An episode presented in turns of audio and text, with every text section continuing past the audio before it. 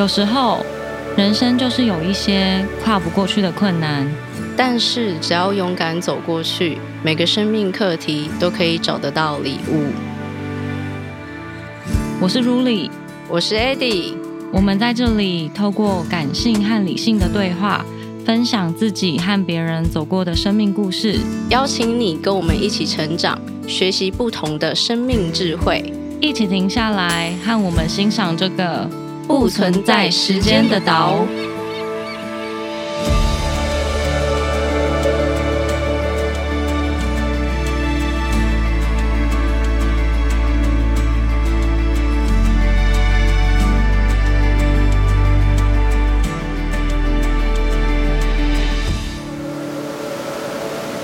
嗨，很开心能够在这边跟大家见面。那节目的一开始，我们要先简单的讲一下我们为什么会开这个节目的原因。嗯，因为其实我们已经筹备了蛮长一段时间的，然后这个过程真的是花了很多时间在理清自己跟探索自己。终于到了这一天，我们终于已经坐下来开始录音，其实也过了蛮多个月了，哦，也好几个月了。对，然后这中间当然是有很多的因缘际会，然后也有很多朋友在帮忙我们。真的真的，对，我觉得最主要我们会想要开有几个原因啊，除了比较多机缘跟巧合之外，有几个原因，就比如说像是我们的朋友，就会我们常常会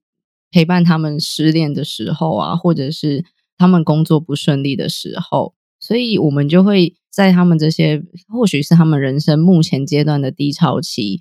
陪伴着他们，然后他们就会告诉我们说，其实我们在跟他们聊天的过程中，我们好像无意间都可以带给他们一点什么。然后每次聊完之后，他们可能心情就会稍微好一点点，或者是哎，好像有找到一些厘清方向的点，跟可以自己往那个方向前进，这样子。嗯，因为我觉得其实我们都算蛮有耐心的，在听朋友讲话。对对，然后大家可能很容易被一些事情困住，其实包含我们自己也是。没错。可是我觉得我们比较特别的是，我们会在生活中遇到一些问题的时候去找答案。对，就是比如说看看书啊，或者是去上一些身心灵的课。就其实我们两个都蛮喜欢身心灵的领域啦。对对，所以我觉得我们是蛮容易能把这些算是生活中的挫折或者是痛苦的事情，就是慢慢转化成我们觉得是这些东西是养分。对，然后我们再把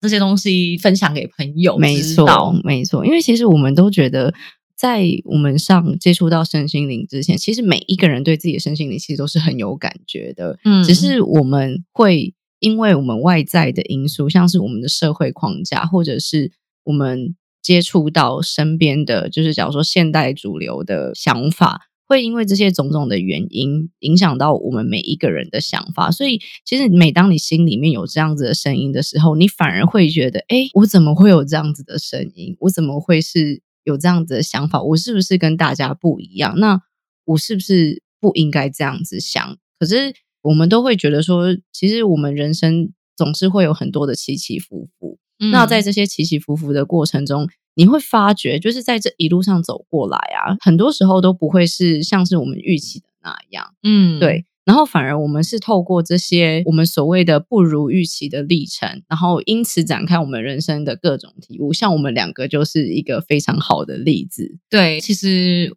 我们这一路过来，我们其实也跟大家一样，就是觉得很迷惘。没错，对，然后我们曾经也有自己真的很想要完成的梦想或是什么，可是其实一路走来到现在，一切其实都是不如预期的在发展。对对，可是我们有一个很大的体悟，就是好像就是因为这些很不如预期的发展，我们开始发现生命中其实安排了非常多的礼物。没错，对，反而是因为你有这些挫折跟不如意，对你反而有更多的，你反而发现更多的体悟跟礼物。对对，对，所以这也是我们为什么要想要开节目，因为我们想要把这些礼物跟这些对生命中的体悟分享给需要的，跟我们一样样在迷惘中对对对对对生活的你。对，我们希望可以透过我们的对话，然后让身边的人啊，或者是真的有缘听到这个节目的人，也因为我们得到一点温暖跟对有陪伴到你的感觉，然后希望可以透过我们的同理，让你觉得也被疗愈，然后可以一起互相成长，这样。对，对其实我们到最后会发现啊，其实生命中的每一个时刻都是来的那么的刚刚好，嗯这是我跟如里一个就是近期最大的体悟。对我们觉得，就是因为一切都刚刚好，就是你刚刚好会遇到这样的人，你刚刚好会发生这样的事，没错所以你才会有后续慢慢成为更好的你的这个养分出现。对对对对，然后你就会发现，活在这个当下，你就会突然懂说，哦，原来如果没有发生那件事情，我就不会遇到现在的谁，或是如果没有发生那件事情，我就不会遇到什么样的机缘机缘。对对对对，就是这一切，其实我们都是觉得是安排好的。没错，那现在呢，我们先来跟大家聊聊，我跟如离其实有一个很特别的共同背景跟缘分。那我们先来说说我们到底是怎么认识的。其实这一切真的很奇妙，因为我们两个过去都是专业运动员，在高中之前，嗯嗯嗯，对，然后我们都是一路从国小、国中练到高中，但是我们两个有一个很特别的共同点，是我们自己非常清楚知道说，我们在大学的时候，我们不想继续我们的运动生涯。对，嗯应该是说我们觉得已经练田径这么久了，其实我觉得我们可能本身特质吗，还是想法比较跟别人不太一样，我们就不会觉得想要继续念体育学院，跟继续走体育相关科系。对，对可是其实讲真的，你问我我想要走做什什么么，嗯我其实不知道。可是我只知道我不想要继续往体育这条路发展。对，就是我觉得这是一个很内心自我的声音，就是当然也是我们有很多好朋友，他们现在都是在体育圈里面的的佼佼者，跟很厉害的教练，嗯对，或者是甚至还有现在是在职的运动选手、运动员，嗯。是甚至是国家队这样子。可是我们就会觉得说，我们在我们人生一个比较转折的阶段，就是一个成年的阶段，我们希望能够体会，或者是希望能够去尝试不一样的科系，或者是不一样的生活。对，对就是比较不想要，因为我们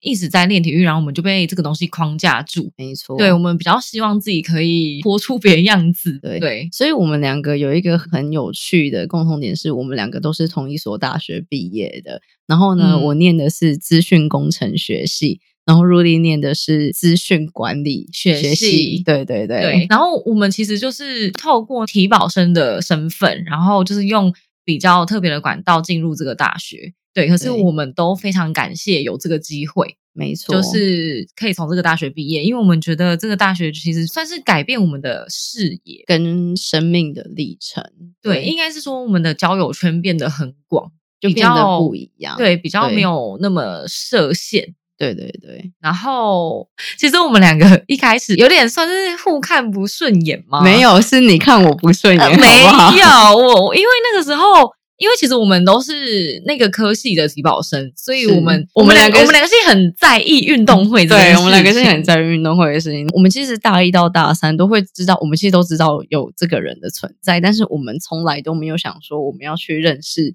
这个人，因为我们互相都觉得彼此很很拽。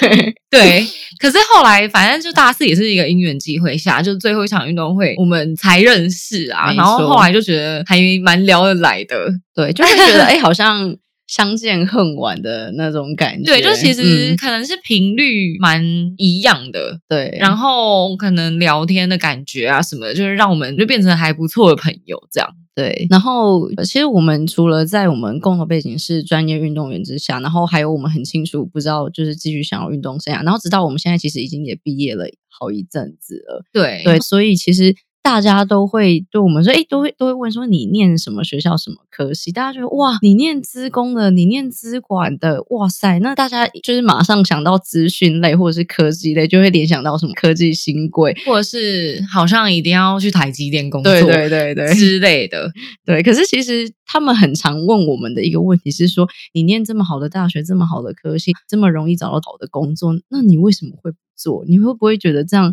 很可惜。可是其实我们常常都是很觉得浪费。对对对，我们都觉得是是他们觉得可惜，不是我们自己本身觉得可惜。我觉得不知道为什么、欸，可能是我啦，我个人本身就没有很喜欢资讯，因为我们真的算是因缘机会下考上这个大学，可是我们其实没有什么选择，我们有点算是就是要念这个系，嗯因为我们没、就是没办法转系系，几个系让我们选择这样子。对，但可是我们要进这间大学，就是刚好是资讯的科系，对可是我们其实没有什么选择，我们也没办法转系，所以就是只能硬着头皮把它念完。对，对，是虽然这四年也是念的蛮辛苦的，可是我觉得是我本身就觉得自己不适合走这个路线。嗯，因为对我来说，我会觉得，其实我在念之前啊，我反而是没有像 Ruli 这么排斥，我反而会觉得，哎，好像这个科系很酷，诶，就会觉得，哎，好像是未来的趋势，就是可能未来人家都会说，他可能或许会取代电机，然后。我们家人也会觉得哇，你如果可以去念资工的话，那好像真的很厉害，因为大家就会把你联想到你会在竹科上班啊，就是有很好的薪水之类的。对，可是对我来说啦，我自己本身是比较不喜欢一直坐在前电脑前面工作，因为我觉得嗯。这样子的，就我比较喜欢与人互动的工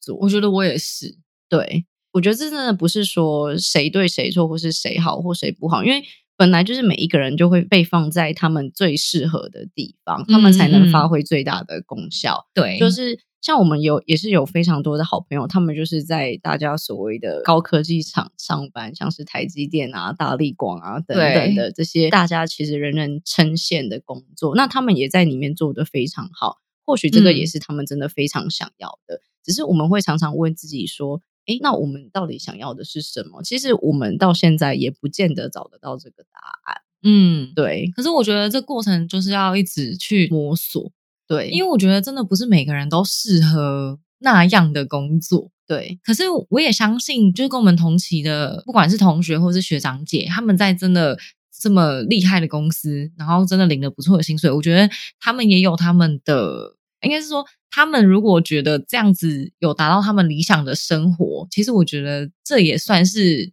他们世界的一个成功。对，因为或许他们就是真的很适合做这份工作，而且说真的，也是真的要很感谢他们在台湾的科技业上班。其实台湾的科技业真的很需要他们这些人才，对对，所以台湾科技业才能在就是世界上站稳龙头。嗯，可是我觉得我就不是这个类的人才，对，所以我我们我们不是这类的人才。对，所以其实我心里一直有一个声音，就是嗯，我可以不要做这类的工作吗？我可以选择我更适合的吗？可是我就是一直在找什么才是适合我的工作。嗯，那像是你以前就是有没有曾经觉得你以为你应该要发展什么样子的工作，或者是什么样子的方向？嗯，其实我有一个跟很多女生一样的梦想，我应该是说有很多女生都想要完成这个梦想，就是我觉得我曾经也很想要当一个空服员。嗯，对，那空服员这个职业，就是我一直说，如果以表面上看起来，它的附加价值是真的，你会觉得好像蛮自由的，然后可以去世界各地旅行，然后好像也可以到处买东西啊，吃美食。我觉得我一开始也很向往这样的工作。活对，嗯所以其实 我也是有花了蛮多的时间去面试空服员。所以其实这个会是算是你一直以来从小到大的梦想。嗯，我觉得好像是，因为我觉得好像除了这个梦想以外，我想不到我到底有什么其他想做的职业。嗯，对对对，就是好像都还好。都还好。对，可嗯是我也说不出为什么，也有可能真的就是被这个附加价值吸引。对可是当然在面试这个工作的时候，我还是有去看他辛苦的一面跟。他心酸的一面，其实我也是花了蛮多时间研究跟做功课的，嗯所以我觉得算是蛮了解这个职业的形态吧，应该这样说。对，可是我觉得 梦想就只是梦想，因为我真的花了蛮多时间考，但还是最后还是没考上。那那像是你在准备空服的这段时间啊，你有没有尝试做过什么样子的工作？嗯，有啊，就是应该是说，我那时候为了考上空服，我以为有这个经验可以考上空服，所以其实哦，其实我第一份工作是在一个科技公司，然后那个时候我就想说，我都念完这个科系了，我好像也是只就是如果不去科技公司上班，可惜了的，对会有一种可惜对我会觉得那那我要做什么？嗯所以我就硬逼自己去找了一个科技公司，然后就算是做网页的那种行销企划。对结，果超痛苦，我每天躲在楼下哭，我就觉得 天哪，我我到底怎么有办法在这边继续待下去？可是一开始我、我会觉得说，我是一个算是蛮有耐心吗？耐，应该是说毅力，毅力，哦对对，因为这这边跟大家顺便提一下，入力以前练的是三千障碍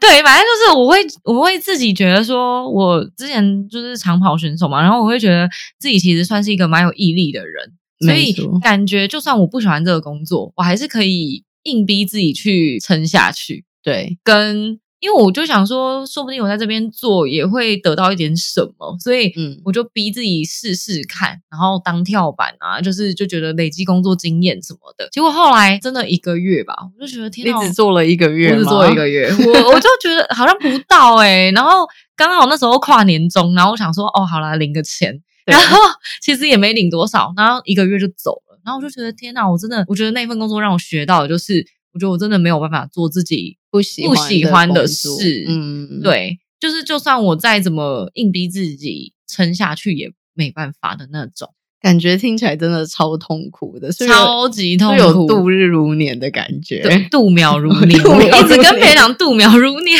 然后 嗯。后来我就是无意间看到我一个从美国打工度假回来的朋友，对，他就是有发他在机场工作的现实文动态，啊对，结果后来我就马上问他，嗯我就马上问他说：“哎、你是不是在机场工作？然后怎么会有这个工作什么什么的？然后还有没有缺？”对，然后因为我就一直很想去机场工作，虽然我对没有考上航空公司，可是我就一直觉得去机场工作就是我的一个梦想梦想。对，结果后来啊，我真的是完全没有，我还没有面试上，我就先辞职，因为我就觉得我真的做不下去了，就是那个科技公司，我真的做不下去。嗯嗯然后中间也是等了蛮久的，反正后来我就去跑去机场工作。嗯，嗯对，结果我以为 去机场工作之后，我就可以考上空服，结果还是没有，反而去机场工作的很多人都想要考空服，所以变成排班超难排，都一直撞到。哦，因为大家都要在同一天面试，对对，然后我就觉得天哪，然后后来就也因为这样子继续下去，其实也是不行。对，我觉得是我自己对自己的要求，因为其实，在工机场工作是蛮开心也蛮轻松的，对，然后薪水也还不错，我觉得。可是就是嗯，会觉得自己好像不能一直在这边工作下去，因为不管是发展啊，或者是薪资福利，或者是我有没有时间去学其他的东西，因为是嗯排班的关系，所以哦我觉得好像没有办法在一个固定的时间去学我其他的技能啊，或者是想要学的东西。所以后来我好像也是做了一年多，我就走了。嗯，对，是因为是因为你觉得那个那一份工作在机场的工作，就是他工作的形态，就可能未来十年二十年就会一直是这个样子。我觉得算是诶、可是嗯。我觉得这也有点算是我自己对自己的要求，因为其实很多我在那边的很多同事，他们都有在经营自己的副业，嗯像是网拍啊，或者是就是可能做干燥花啊什么的。我觉得机场那个工作蛮安逸的，然后如果你有自己的副业可以一起发展的话，其实其实蛮好的，对，其实蛮好的，嗯因为就蛮轻松的，而且你不会有什么工作压力，然后薪水也不错，嗯感觉是可以支撑你其他的副业的收入，所以我就觉得也不错。可是因为那个时候的我还是不知道自己要什么，而且我一一心就是执意觉得说，我如果没有考上空服，我到底要做什么？对，我觉得就是有一个这个框架，所以我就嗯，后来我就莫名其妙的，反正我后来就觉得不行啊，我还是没有考上空服，但我还是要去学一些其他的东西。技能对，然后我就觉得我不嗯能一直在这个安逸的状态下待着，所以我就走。嗯，但是你走的时候，你内心有没有很挣扎？有啊，我就觉得天哪，我好不容易可以到我很喜欢的环境工作，为什么我还还要逼自己走对，就逼自己走？就觉得一直这样下去好像真的不行嗯嗯的感觉。可是那种是感觉是比较来自于头脑的想法，就是你会觉得你会觉得，哎、这么好的工作，但是你好像就这样放弃了，会觉得一点点可惜。我觉得会，可是就是我觉得就是被这个社会的那个氛围影响，对就大家会觉得你你要一直这样下去吗？哦，对对，那你做这个工作，你都没有什么技能，也没有累积什么经验，那你以后工作怎么办？嗯，下一份工作要找什么？对我觉得是会有很多这种声音，所以就会让我一直怀疑自己说感觉不能待太久。嗯，对了解，对，然后后来哦，我就又我就想说啊，反正住在桃园那边也要付房租，对，那我就回家住，就回台北，然后就找了一份也算是跟出国有关系的工作，就是帮那个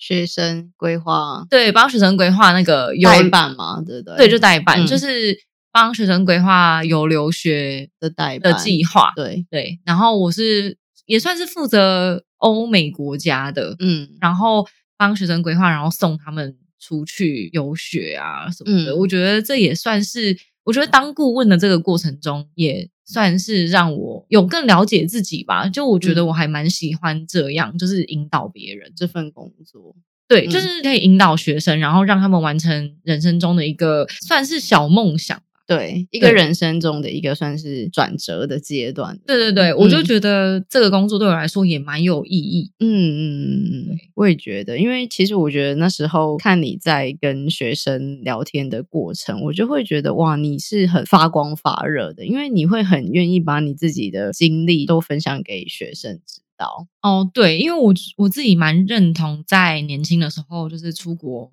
闯一闯，对，嗯就算是不管是留游学还是打工度假都好，对我觉得这就是一个你年轻要做过的事情。对，嗯，不管是对于你，我觉得价值观吧，价值观，就我那时候出一趟国回来，我也会觉得价值观不一样。就我觉得能看这世界的角度变广了。对，视野会不一样，因为我觉得我自己本身也是一个，也是因为出出了国之后，就是、嗯。你就会觉得哇塞，你世界真的很大，很多时候都不是只有你想的那个样子。对。对，像是我是在，就我是在一毕业之后就到菲律宾有那个语语言言学校校对、嗯。念书，因为其实我们我会去菲律宾语言学校念书，有一个很大的原因，是因为我们学校的人的英文都太强了，他们真的随便考多一都八九百分。嗯对，所以那个时候我就会觉得天哪，就是怎么会这个样子？但是我相信我自己是可以念得起来的。然后我就我觉得那是一股一股就是想要证明自己的，证明自己能做到能做到的那个那个那个力量。所以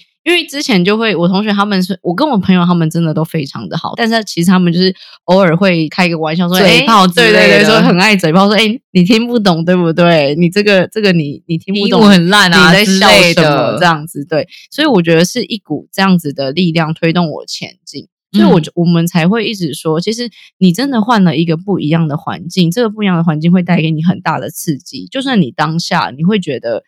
哇，听起来其实有时候会有一点受伤，可是真正的这个动力推动你出去之后，你会觉得，嗯，你真的会蛮感谢那个当下的那些人跟你讲的这些话。嗯嗯嗯，对，因为我觉得我就是因为这样子的因素，所以我才会到菲律宾去，就是念语言学校。然后那时候就是也是因为这样子的原因，就是在那边认识了很多的好朋友，像是艺术家制造公司的主持人 Kino，我就是在那边跟他认识的。对，而且嗯 Kino 其实就是我们很大的一个贵人。对，我们之后会再花时，就是花一集的时间采访他，介绍他这个人，对对是怎么出现在在我们生命中的。对对对对，因为其实我觉得我们录音到现在，应该是说开节目到现在，一个非常大的转折，就是因为 Kino。对，没错，就是因为 Kino，所以我们才会开这个节目。然后我曾经就是我到菲律宾留学就读语言学校之后，就是其实我就在那边开始先当起了学生经理，他有点像是打工换宿那样，就是你帮他工作。我就是帮他照顾好跟你们讲同样语系的国家，因为其实大部分很多菲律宾语的语言学校的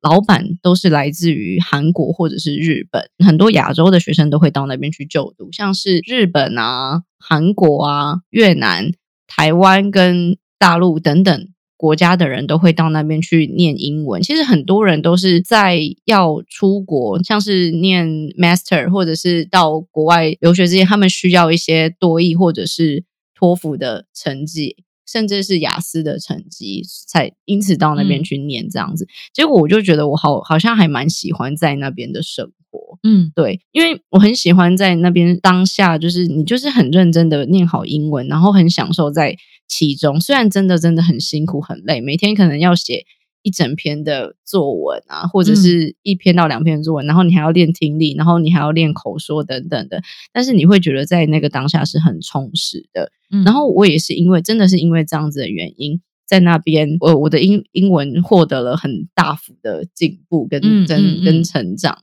接着我就因为就是先念书，然后当了学生经理之后，学生经理主管就觉得说表现的好像还可以，他就问我说要不要继续留下来，真的成为他们正式的一份子、正式的员工。那未来或许也会有不一样的发展机会，可能到大陆去，或者是到哪里去出差之类的。那我就觉得，哎，好像很不错，因为其实我是一个想法很跳动的人，嗯所以我的梦想就是会无时无刻变来变去。Ruly 最清楚，就是我今天可能跟他说我想要成为这样子的人，可是可能过两天之后呢，我就会改变。对，对对对，就随时都在改变梦想。对对，随时都在改变梦想。我不知道有没有人是跟我有一样的困扰，但是其实我觉得总归一句就是，我就很想要有一些成就感。我觉得工作上面成就感对我这个人来说是非常重要非常重要的。对，然后于是我就决定要留留下来在那边工作，然后主管也我们也一起建立了就是一一点点未来的蓝图，然后你也知道你未来可能会到哪一个方向去，跟你可能会朝哪一个地方前进这样子。可是人生真的很很无常，很爱开玩笑，很爱开玩笑就老天爷真的很爱开对，玩笑老天爷。真的很爱开玩笑。就是其实你会觉得，哎，你人生好像真的真的要开始正式起飞的时候，对就是你已经坐上来都很顺利，对对，坐上那一台已经要起飞，就是哎，一切都非常完美的飞机的时候，老天爷真的跟我开了一个玩笑。然后，因为我突然有一天接到我家人的电话，就是告诉我说我爸爸生病了，就是他得了直肠癌，然后。瞬间好像在一个多月内，就是瘦了二十几公斤，十几二十几公斤、嗯那时候真的是很很痛苦，对。对然后就是你知道吗？在我觉得在那个当下，你会觉得怎么会怎么世界要塌了？对？所以你会真的觉得是那种。就我觉得偶像剧演的那那种那当下的感觉，真的就是那样。你会晴天霹雳对对，没错，这个形容词非常，就是一种很非常晴天霹雳的感觉。然后我就会觉得说，怎么会是这个样子？但是而且怎么会在这个时候怎么发生？对？怎么会在这个时间点发生？就是你会觉得说，哎，你的所有的东西都渐渐上轨道之后，就突然给你杀的一个措手不及。对，但是因为我还是很放心不下我爸，就是其实我跟我爸的感情真的非常的好，所以我就毅然决然的还是决定要先，原本只是跟那边的主管说，我可能先离开那边三个月，然后先回去陪伴他度过比较危险的疗程，这样子。然后我之后可能会再回来，嗯可是其实你知道的，就是只要你一走了，就真的很难再回去了。对，嗯，但是在这个过程里面，其实我是我们家主要照顾我爸的对的人，就是我是主要的照顾者。然后爸爸的治疗治疗的医院其实跟我们住在宜兰，可是他其实是在台北治疗的，所以其实这个车程非常的辛苦跟非常的远。然后常常很多时候我会有很多那种，就是人人生真的会很会有一种很痛苦的，很你当你当你在你的你的整个人状态不好的时候，那种所有的负面想法真的就会就是像旋风一样袭来，然后你在当下你真的会觉得很痛苦，很痛苦，而且会很嗯悲伤。就是我常常是一个人，就是在我爸爸，就是我需要去帮他买一些医疗器材或者是一些耗材的时候，我在车上是疯狂的哭哭哭哭哭，哭了十几二十分钟，甚至有时候嗯可以哭到一个多小时。嗯，然后我再把眼泪擦完，然后再回去好好的跟他讲话，就是因为我不想要在他面前表现出我很脆弱的样子，因为那个脆弱其实不是不单单只是你对自己的一一种无力感，而是你没办法替你眼前的这个人。就对是承担什么东西，承担他身体不舒服的苦痛，然后你会觉得他他其实也，因为我爸爸其实是一个脾气非常好的人，对他他是能很很能忍受，就是他很会忍痛，所以他也不太会在我们面前表现出什么。但是你知道吗？我其实真的可以体会那种久病床前无孝子”的这句话。因为其实就算你跟他感情再怎么贴近，再怎么好，你经历了长期的照顾，你都会把自己变得很很负面。如果说这个过程中你没有去找到一些可以你让你自己代谢的方式，或是没有人可以陪伴你的时候，你真的会觉得很痛苦。对，对，然后可是其实我觉得我真的很幸福，就是我的身旁有 Ruli，然后还有像是 Kino 之类的好朋友，他们真的就会一起陪伴我，跟我聊我现在的状况，然后我甚至很也也有好多次都是在他们面前崩溃大哭，然后哭的没有办法自己，就是会觉得就真的是一个非常黑暗的时期。对，就是哭到连 Ruli 都会跟我一起一起痛哭这样。对，就是我觉得这种时期真的是你再怎么正能量，你都没有办法，而且那不是所谓的你只要有正能量就好了。对对，它就是一个你没有办法招架的无力感。对，就是有一种被拖下去的感觉，而且那时候甚至还会有一种，就是怎么会是我？为什么会是我要？我在这个年纪，好像那时候好像才二十五、二十二十五岁左右，二十四、二十五、二十二岁吧。。对，那时候就觉得，我为什么在这个年纪，我就会觉得我人生大好前程才正要起飞，然后我为什么就会好像一切都没了，一切都没了，瞬间打回原形。因为说真的，我也放不下我爸，就算他后面已经过了开刀最危险的时期，我其实真的也放不下他。就是如果回来台湾照顾他之后，也没办法放弃照顾他，然后回去菲律宾继续发展。对，因为我觉得，就是我觉得这是一个很撕心裂肺的决定跟一个历程。可是其实说真的，在那个当下，我其实是会有埋怨的。我觉得真的是会，我觉得真的是我觉得这是人之常情哎、嗯这没办法。对，但是你就是你知道，你其实知道你的内心你要感念他，你要照顾他，可是其实你也会因为这样子，你就会觉得为什么为什么会发生这件事？你真的会一直反反复复的问自己，为什么是我？而且为什么是现在？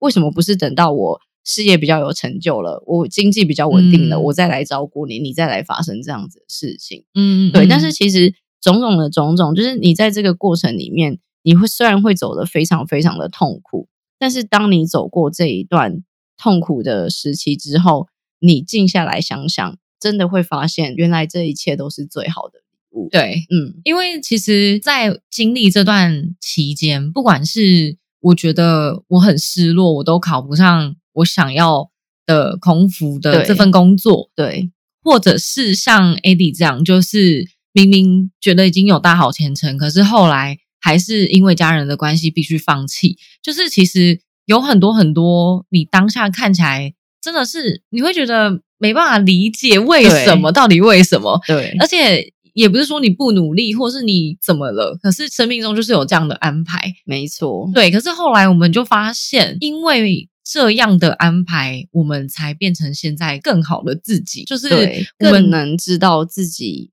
其实我觉得有一个很重要的重点，其实我觉得我一直都很羡慕如丽，因为我是一个做什么都可以的人，可是如丽是一个她很知道自己不喜欢做什么的人。可是我觉得我这样其实也不是说很好啦，就是变成我很容易挑剔，就是我可能嗯嗯明明这个东西，可是因为我是很看直觉的人，就是我觉得这个东西我真的不想做，或我真的不喜欢，我就没有办法勉强自己去做。对对，可是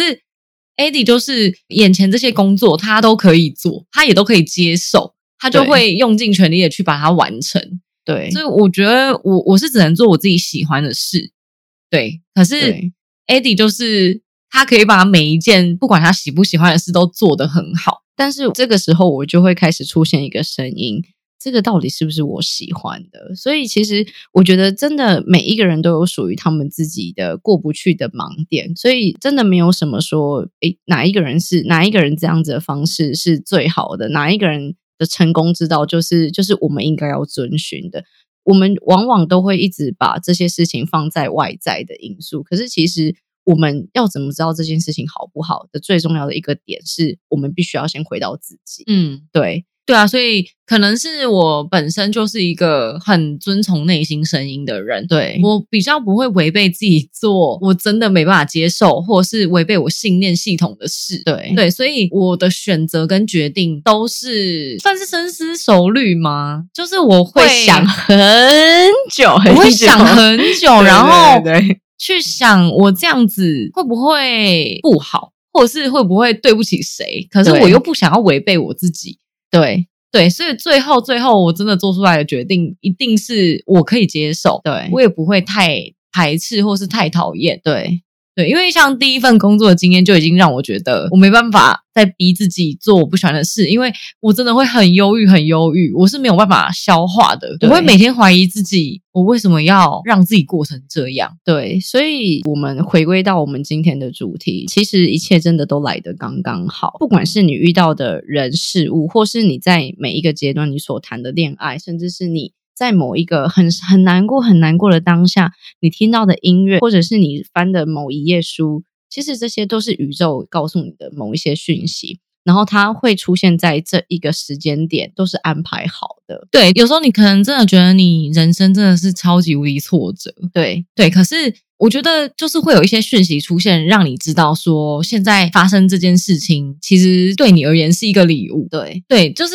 这个挫折的发生会让你变得更强大，对，然后因此而怎么讲，就是认识自己，更认识自己更认识自己，然后往更好的地方去。对对，或者有时候有些人可能常常会觉得说，这个工作你真的很想要，然后你真的很努力了，为什么公司就是不选你？可是我觉得这也是，我觉得一切都是最好的安排。很有可能你因为没有上了这份工作，你在下一份工作，你可能就遇到了非常好的朋友，或者是出现来帮助你人生的一个贵人。对，就是像是我们刚刚提到的某一段音乐，或者是你看到的书，甚至是一一部电影，就有时候你会特别发觉说，你在这个当下看这一部电影，好有好有感觉，对，或者是你突然很久没有联络的朋友，突然诶，因为你们突然回了对方的 IG，或者是突然就只是问候对方，结果他却变成是你这段时间最需要的倾听者，变成是你最需要他来成为支持你的这个部分。但是这一切最好的安排，它有一个非常重要的一个点，就是你必须要跟着心走，它一切才会是最好的安排。对，对我觉得真的不要违背自己、欸，对因为其实我们经过一连串的经历下来，我们就觉得每个人都有自己的天赋。没错，其实要真的去找到符合自己天赋跟特质的事情去做，我觉得你才会真的快乐，而不是我觉得就不是逼自己去做这个社会期待的事情。对社会期待你做的事情。对，可是这当然说起来简单，其实做起来也不容易。对，我们也还在这个过程里面。对，其实我们也嗯一直在摸索啦。对然后我觉得这中间你要一直去学习吧，你要一直去学习，然后让自己的心灵成长，对对你才会慢慢的堆叠出那个你想要的样子。对对，其实也没有那么容易，对可是我们真的非常非常相信，就我们走到现在这一步。我们像我们现在录 podcast 这件事情，我们就很相信可以提供给别人别人需要的东西，对当然是希望可以透过这些东西去疗愈到每一个需要的人。对对，这样这就是我们觉得我们做这件事情最最棒的部分。跟最重要的理念。对，但是有一个很很想要跟大家讲的，就是我们如果没有发生前面的那些事情，我们也没办法走到现在这样。没错，对，所以我就觉得，其实人生不会有白走的路。就算你现在真的觉得你自己正在经历失去，或者是你真的觉得你现在处在一个非常挫折、痛苦的时期，嗯，其实都一定会过去。而且这里面有宇宙安排好的礼物，其实是等着你去发现。对。然后我们希望能够透过我们的对话来同理每一个人最真切的感受，这份爱跟这份流动，能够让你们有很温暖、很温暖的感觉，而且一起成为更好的自己。那今天的节目我们就到这边，对，那我们下次见喽，拜拜拜拜